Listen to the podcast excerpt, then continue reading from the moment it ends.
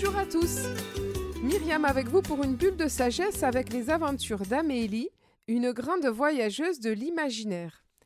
Vous allez découvrir une aventure un peu particulière aujourd'hui. C'était l'été. Amélie était en vacances chez sa famille en France. Comme chaque année, elle avait pris l'avion. Et comme chaque année, elle profitait de ses vacances pour aller écouter les enseignements du vieux Michel au centre des amis de César. Il y en avait du monde, et comme à chaque fois, toujours ce groupe agaçant de groupies qui lui tournait autour à tout moment. Comme il était difficile de l'approcher. Elle était toujours aussi impressionnée, il fallait bien l'avouer. Pourtant, ce jour-là, en plein milieu du séjour, alors que tout le monde faisait la queue pour se servir au buffet et s'installer sur l'une des tables dans le jardin, elle se sentit pousser des ailes. Elle avait décidé de manger à la table de Michel. Il n'y avait que quelques places. Était-elle réservée? Elle avait pris soin de se renseigner. Non, tout le monde pouvait y manger. Ah bon? Alors pourquoi étaient-ce toujours les mêmes personnes? Puisqu'il en était ainsi, elle ne voyait pas pourquoi elle n'irait pas s'installer à la table de Michel. Elle venait de si loin qu'elle pouvait quand même bien s'autoriser cela. Petite Amélie si ingénue. Aussitôt assise à cette petite table de six personnes, elle regretta aussitôt son audace. Il n'y avait que des anciens, des vieux amis de Michel avec qui il parlait de la tâche qu'ils avaient commencée, de questions personnelles qui ne la regardaient pas. Elle se sentit soudain tellement incongrue et déplacée. Mais quelle idée saugrenue avait-elle eue? Au moment précis où elle se demandait ce qu'elle faisait là, Michel s'adressa à elle, prenant à partie son vieil ami Roger. Ce dernier venait de fonder une très belle revue qui proposait une autre lecture de l'actualité et il confia à Michel ses dernières idées. Quand nous invites-tu dans la petite île? Trouve dix personnes et je viens avec mon ami Roger que voici.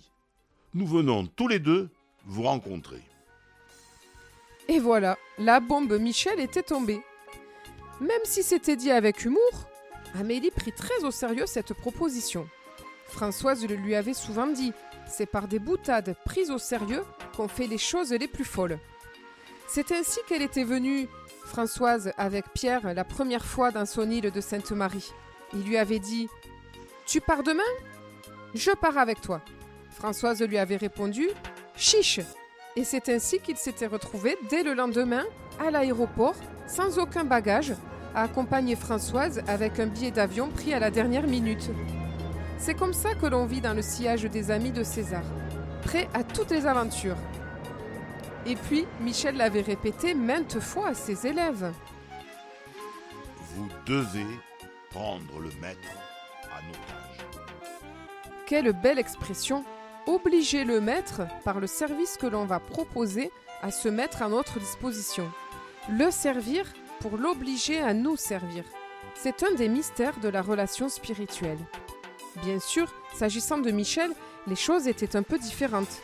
Toutes les personnes gravitant autour de lui et le connaissant mieux que tout le monde y allaient chacune de leurs commentaires avec un léger sourire un peu moqueur. Mais non, enfin, Michel ne se déplace que pour 50 personnes, au moins. Il n'est pas allé à tel endroit, et toi tu t'imagines qu'il viendra sur ton île? Vexée, Amélie voulait leur prouver qu'il se trompait. Elle savait que Michel lui avait fait une vraie promesse. Ce qu'elle n'avait pas mesuré à ce moment-là, c'est tout l'enjeu qu'il y avait derrière cette proposition. Était-elle élève de Michel? Jusqu'où était-elle prête à aller pour commencer à servir son œuvre? Ou était-elle encore simplement une consommatrice de ses enseignements, de ses livres, de ses outils? À quel moment passe-t-on de consommateur à acteur lorsqu'on est dans un chemin spirituel? Peu à peu, cette boutade agissait, car Amélie s'était mise en route dedans. Peu importe le résultat finalement. En effet, Jamais elle ne réussit à organiser une conférence ou un événement à Sainte-Marie, ou même sur l'île plus grande d'à côté. Mais elle s'était bougée, demandant à Françoise ou d'autres élèves de Michel comment allait-elle s'y prendre, par quoi commencer? Elle s'est accrochée à ce rêve longtemps.